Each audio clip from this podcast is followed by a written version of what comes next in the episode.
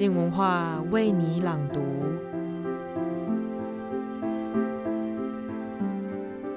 如果有时光机，你会想回到哪个时代看看呢？本周陈柏青的书评即将分享《雾中的曼哈顿滩》这本书。这本历史小说就像是文字的时光机，透过作者笔下的女主角，带领读者回到一九四零年战争时代的曼哈顿，来看一位少女她如何在寻父与黑帮谍对谍之中，探索自己的命运。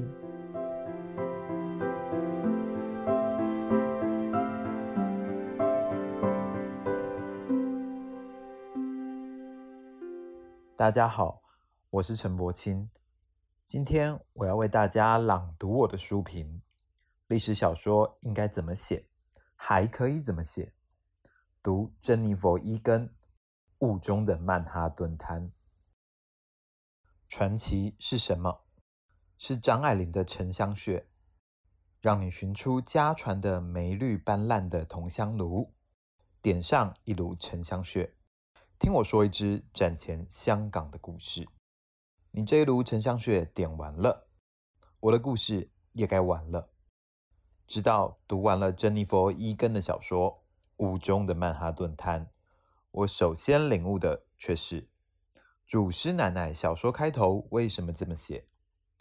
如果有所谓的传奇，传奇不是祖师奶奶接着要讲的故事，传奇是那炉香本身。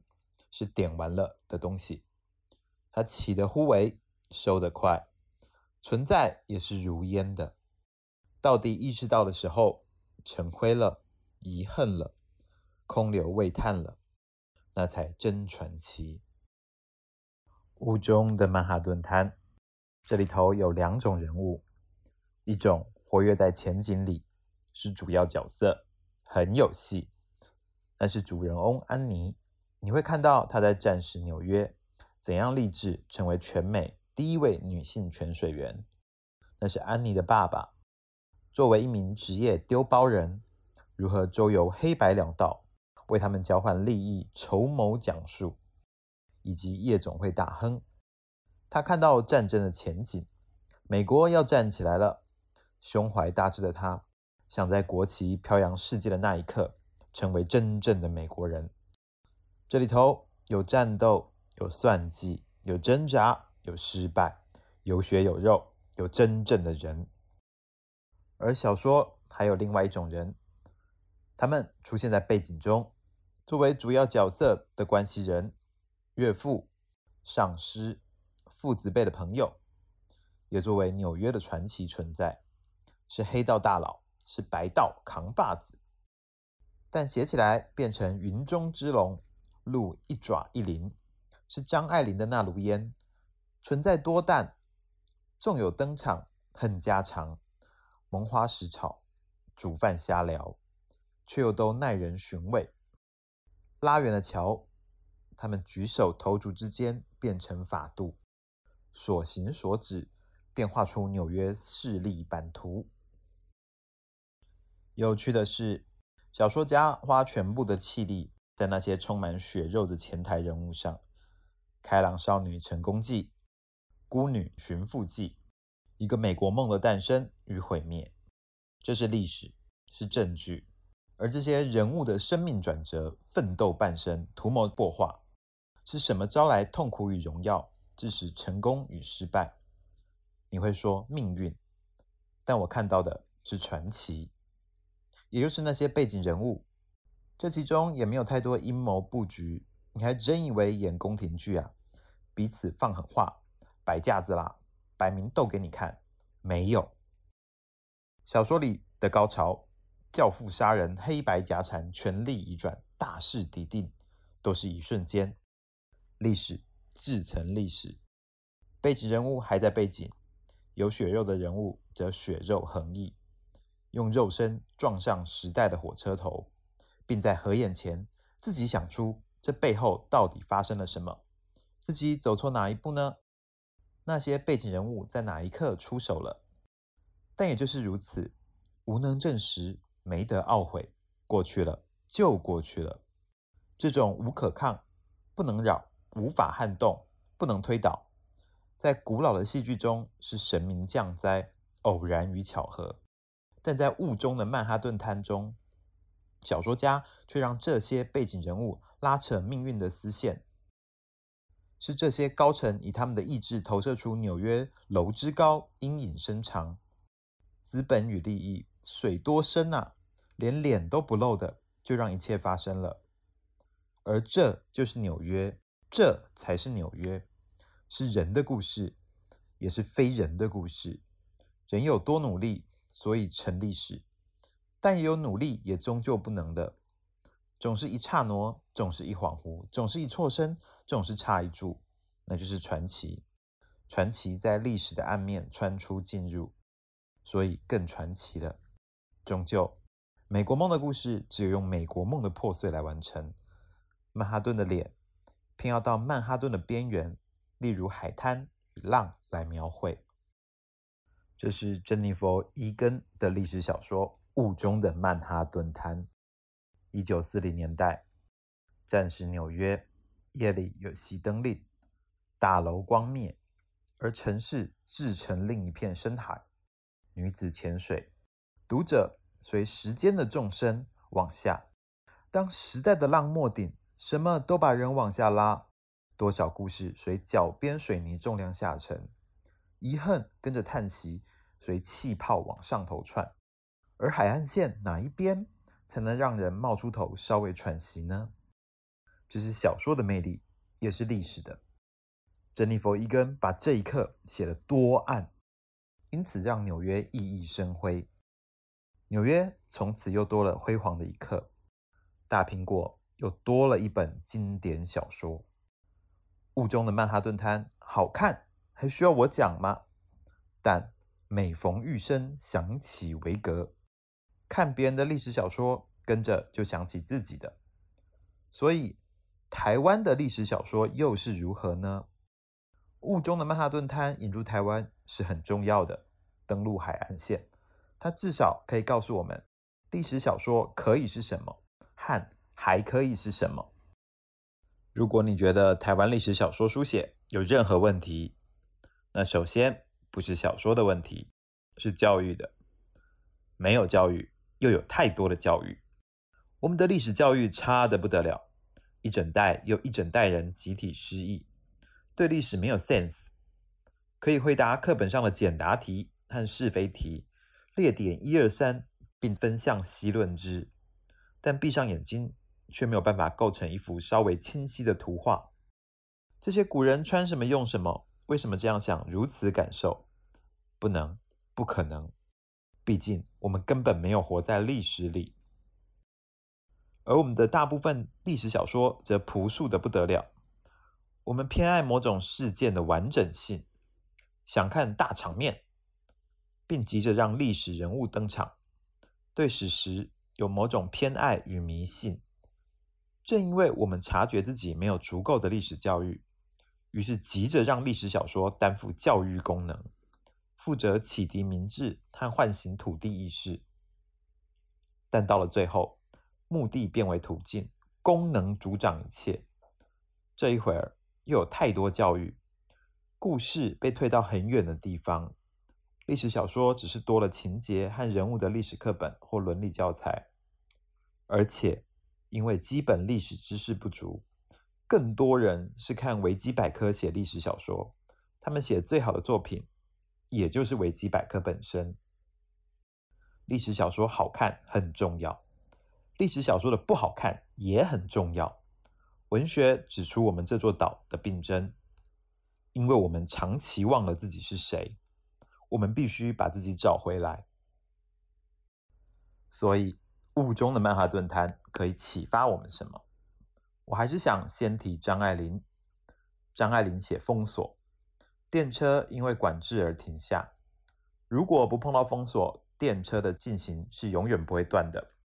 封锁了，但就是这个断，时间和空间被截断，因此让男子遇见女子。正当有些什么事要发生了，一切却随着电车放行，封锁结束了。他明白他的意思了。封锁期间的一切等于没有发生。整个上海打了个盹，做了个不近情理的梦。伊根笔下的纽约也有封锁，纽约因大战遭逢夜间灯火限制，但就在这个限制令里，故事因此上演。战争改变一切，战争又开启一切。战争让女人进入未曾涉足的地方——海底。战争提供超越阶级与族群的机会，一种美国梦的激进变形。富的变穷了。穷的有机会东山再起了，爱尔兰帮、意大利帮，有的要巩固地盘，有的急着漂白，有的则想跟着时代的浪冲一波。于是生出许多事来。这是雾中的曼哈顿它的可观之处。它没有必要放进太多历史名人，也没有真的那么需要绕着一件具体而为的大事件写。但历史。就在这里头发生，反过来说，发生的也就自然成了历史的一部分。后者比前者重要，因为那就是虚构进场的时刻。一根明确写出了历史的脸，这里头的轮廓、散发的光晕都深刻且线条正确，但没有一笔是让史实按着手僵硬的描画出的。小说抓到时代的核，套句冯光远说的特殊性关系，这可以用小说里一句对白表现。大亨对女儿说：“家里来了一位绅士，是我生意上的客人，但为了一件事情不高兴。如果你能陪我们去海边散散步，他就不会提这件事。”这句话的背景是。大亨夜总会里，手下有事上门求他，而大亨一心只想赶他走，不让他提出要求。但为什么大亨带女儿一起去散步，就能堵住手下的嘴？因为那是一九四零年代啊，是女孩独居会被视为浪荡的年代，是礼貌开车带异性回家，要在门外等待他换装洗澡后再一起出门的年代。你十万火急。你有强烈的需求要跟对方开口求饶或求援，但他带了女儿，出于某种礼貌或者说教养，你就不能开口了。他能感觉到麦吉正拼命想以言语倾吐一整座水库的苦水，却不愿淹没这沙滩散步的宁静。麦基最起码尽了这份心意，被堵上了嘴是另外一种封锁。而这就是那个时代的特殊性关系，是那时代独特的人情世故与教养所造成的一种互动或不互动。是啊，伊根对笔下历史做了详尽考察，建筑、器物、用词等，那是实打实的功夫，是任何历史小说都需要的。但更要紧的是要能抓住那个时代的特殊性，抓住那里头人的情性与社会俗常。这才是历史小说应该做的。要我说，台湾有那么多历史小说，但大部分都是很现代的，对白很现代，互动很现代，连里头的人们思考都很现代，角色只是穿着古装在演八点档。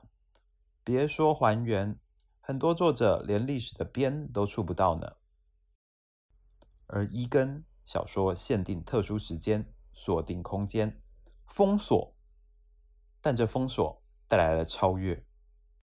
历史小说可以这么做：珍妮佛·伊根《雾中的曼哈顿滩》买一送一，还告诉我们历史小说还可以做什么？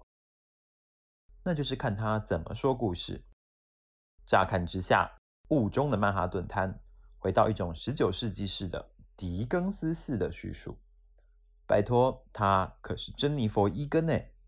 他写过《时间里的痴人》，在那本号称后现代的小说里，他一个轰动的篇章就是用 PowerPoint 写小说，新语言、去结构、玩形式。但随着小说家走回曼哈顿海滩，雾中的曼哈顿滩才第三人称叙事，更少形容词，更收敛的心理描述，人物没有那么膨胀发散。小说里是阶级，是险峻环境，肮脏的工作条件，一切很狄更斯。伊根复原的首先是一种叙述，但他又在这个复古的叙述上进行革命，那是一场时间的革命。雾中的曼哈顿滩第一部的时间只写一晚上，以及第二天不到四十八小时，时间最短，但文字却占全书十分之一，重量也最重。写爸爸带着女儿安妮去拜访大亨，叙述贴着女儿的试点写，拜访说了什么，女儿不知道，读者也不知道，但你该知道的又都知道了。第一部拥有小说一切美德。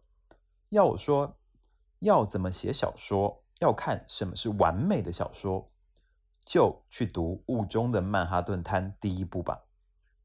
看小说家怎么露，先要藏，用几个人物互动，台面上漫不经心，私下各有心思。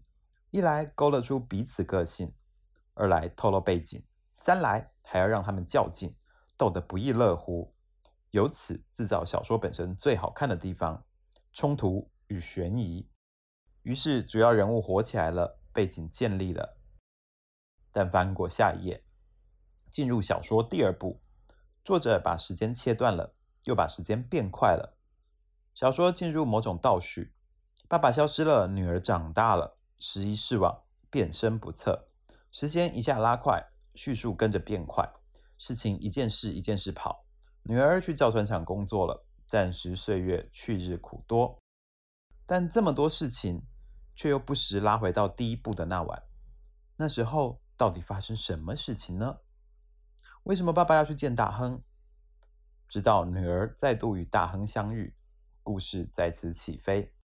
你能享受故事所能带给你全部的乐趣，关于欺骗、奋斗、碟中谍，而这中间发生什么事，不知道。悬疑。吸引，让读者读下去，一切都在加速。而当你以为一切已定，小说定调在女性逆反时代潮流，努力向上，面对职场，撑起家庭，一方面寻找爸爸，小说家却又忽然插叙，开始描述起应该已经死掉了的爸爸的故事。珍妮佛·伊根多会讲故事啊！他操作的不只是历史的时间，还有小说的时间。他让叙述时间放大又缩短，前进又倒退，时而插入，时而退出。而时间是什么？时间就是浪啊！它在逗你，它扑上来，它淹没你，它让你浸润，它让你喘不过气。在习惯了想深入之际，忽然抽离，它让你困惑。然后发现又打上一波新的浪，它制造张力，让你紧张，重重提起，却又轻轻放下。有线头不给尾巴，等你有底了，却又不让谁来说破。小说家声明说故事之妙，这不只是历史本身的迷人，也是叙述的。他控制了小说时间，也就接管了历史的。而原来历史小说还可以这么说。